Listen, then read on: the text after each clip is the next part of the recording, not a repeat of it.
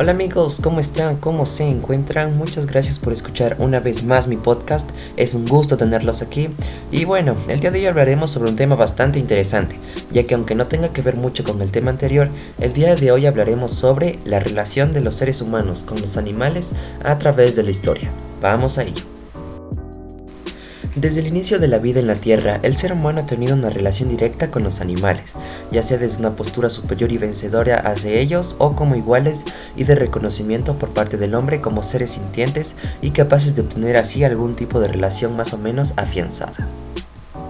Por ejemplo, en la prehistoria el hombre tenía con los animales una relación de supervivencia, ya sea de no morir devorado por bestias salvajes o utilizar algunas especies como alimento.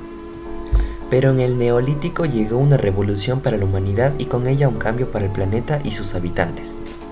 Comenzó el hombre a sedentarizarse y a dominar la tierra a través de la agricultura, a los animales con la domesticación y a los humanos con la esclavitud y la servidumbre. Yendo unos miles de años después, en el antiguo Egipto consideraban sagrados algunos animales, a los que representaban en pinturas y esculturas, tal y como sucedió con los gatos. También los sepultaban con los mismos ritos que a los humanos. En la necrópolis prerromanas de la península ibérica abundan figuras de animales, en unos casos como protectores y en otros admirados por su valor.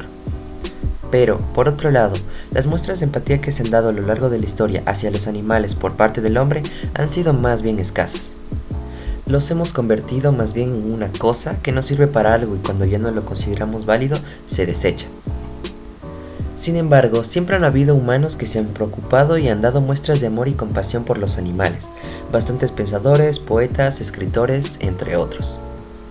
Uno de los primeros datos que encontramos en Grecia es de Pitágoras de Samos, nacido en 582 a.C.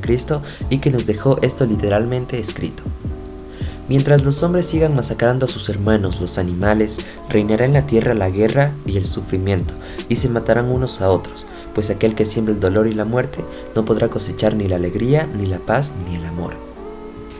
De ahí han habido muchas personas influyentes en la historia que han defendido a estos seres, tal y como Plutarco, Ovidio, Homero, Platón y Séneca en la antigüedad clásica o Leonardo da Vinci en el Renacimiento.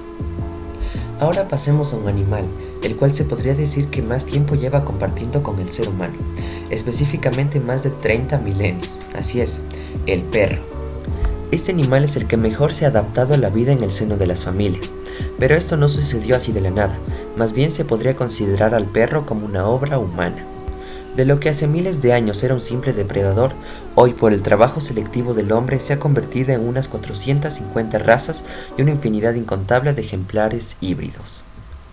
La inteligencia humana, unida al fino olfato y el oído del animal, fue una alianza en la que se obtuvo claras ventajas. Mientras la evolución humana procedía a su andadura, el can se iba especializando en las diferentes labores que le exigía el hombre, como cazador, conductor de ganado o guardián de campos y propiedades que alertaba ante la presencia de seres extraños.